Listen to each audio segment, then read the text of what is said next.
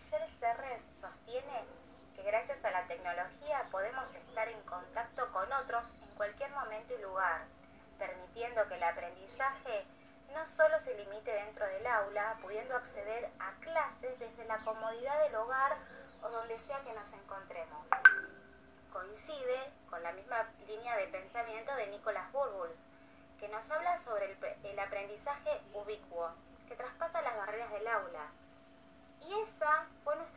En este año de cursada virtual, atípica, en las que descubrimos que desde nuestra casa, encerrados cada uno en su mundo, pudo conectarse virtualmente y continuar pedagógicamente aprendiendo y enseñando.